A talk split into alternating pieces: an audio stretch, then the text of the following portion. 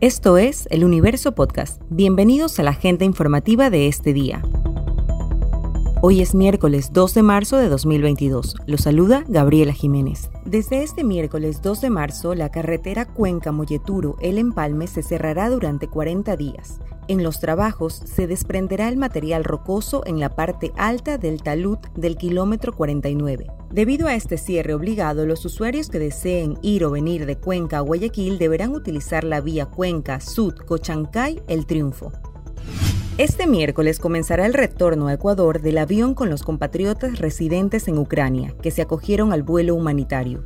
El vuelo humanitario, que despegará el día 2 de marzo, pasará también por Budapest, se trasladará a Varsovia y llegará a Quito entre las 20 y 50 y 21 y 15 del jueves 3 de marzo, informó el canciller Juan Carlos Holguín.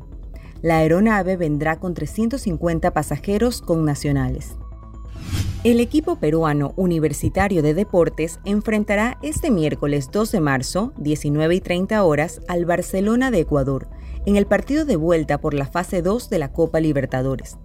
El juego se desarrollará en el Estadio Nacional de Lima y contará con el 90% del aforo. Barcelona va con ventaja de 2 a 0, conseguida en el partido de ida del segundo turno de la fase preliminar de la Copa Libertadores 2022. La Iglesia Católica dará inicio a la cuaresma con la conmemoración del miércoles de ceniza. Este año el Papa Francisco ha invitado a los fieles a una jornada de oración y ayuno por la paz en Ucrania. El pontífice dijo que era una acción para estar cerca de los sufrimientos del pueblo ucraniano, para sentirnos todos hermanos e implorar a Dios el fin de la guerra.